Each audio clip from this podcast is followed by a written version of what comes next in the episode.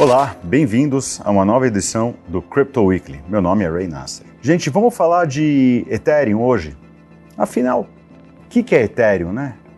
Muita gente pergunta, especialmente muita gente nova que está entrando agora no mercado cripto, né? Tem muita comparação com Bitcoin, muita comparação com outras moedas e eu estou vendo que quase ninguém sabe o que é. Então vamos explicar um pouquinho o que, é e o que tem acontecido no mundo do Ethereum. Ethereum é que nem papel sulfite. Tá? Basicamente, o papel sulfite você compra ele branco, certo? Mas depois que você escreve alguma coisa, é, esse papel tem um outro valor, dependendo do que você escreveu. Ou se você escreveu alguma besteira, ou se você escreveu alguma coisa secreta de valor. O Ethereum é um papel sulfite do mercado cripto.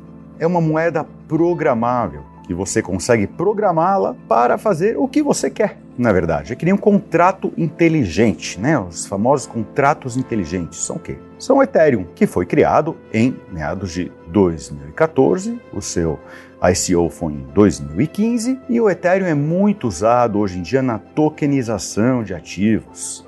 Né? Você cria um, uma coisa nova, você lastreia essa moeda a contratos reais é muito também usado em finanças descentralizadas para emprestar dinheiro ou tokens e também pegar emprestado com colateral. Não é exatamente escasso, porque tem 116 milhões de Ethereums emitidos até hoje. Um dos grandes problemas do Ethereum é que as taxas às vezes podem ser exorbitantes. Então, quando tem muita transação no mercado, já foi pago 71 dólares só para fazer uma taxa de transação em Ethereum. Hoje está em média de 1 a 2 dólares. Esse é um ponto fraco da moeda e por isso que tem muita concorrência para pegar o lugar do Ethereum. Agora, o ponto forte é que foi um dos primeiros protocolos, então foi um dos primeiros movimentadores do mercado, está muito mais avançado que qualquer outro protocolo de mercado principalmente para o mercado de DeFi. Mesmo assim, temos esses outros protocolos que chamamos de Ethereum Killers, ou seja, matadores do Ethereum. Para que esses matadores do Ethereum não tenham sucesso, o Ethereum agora está fazendo o que chamamos de um fork, uma mudança no seu protocolo, onde as suas taxas não vão subir de valor muito rapidamente e ele também poderá fazer mais transações por segundo. Hoje em dia, as transações do Ethereum se limitam a 30 transações por segundo. Para vocês terem uma ideia, a Visa tem 1.700 transações por segundo. Algumas moedas concorrentes do Ethereum, por exemplo, a Solana, já alcança 65 mil transações por segundo.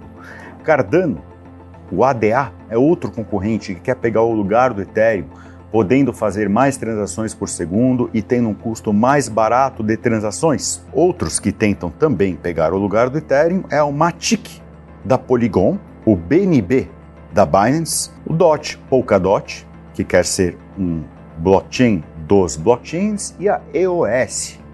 Então, se o Ethereum não ficar esperto e não fizer melhoras no seu protocolo como está querendo já fazer, temos um grande risco dela perder muita capitalização de mercado e perder uma fatia para essas moedas que chamamos, que chamamos de matadores do Ethereum.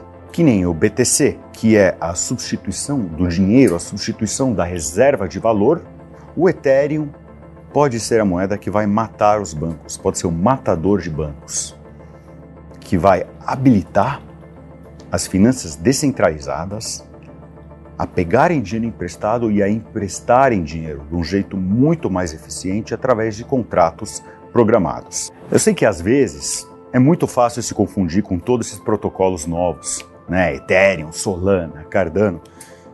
Perguntem, interajam comigo, façam as perguntas abaixo aqui no vídeo que eu vou respondê-las, ou a nossa equipe vai respondê-las. Em relação a quais moedas investir, me sigam no Top 5 ou no Crypto Evolution podem escanear esse QR Code aqui que vocês estão vendo e vocês terão acesso às minhas séries, onde eu digo aonde investir, em quais protocolos investir, em quais protocolos realmente vão ter uma bela rentabilidade. Até a próxima. Um abraço.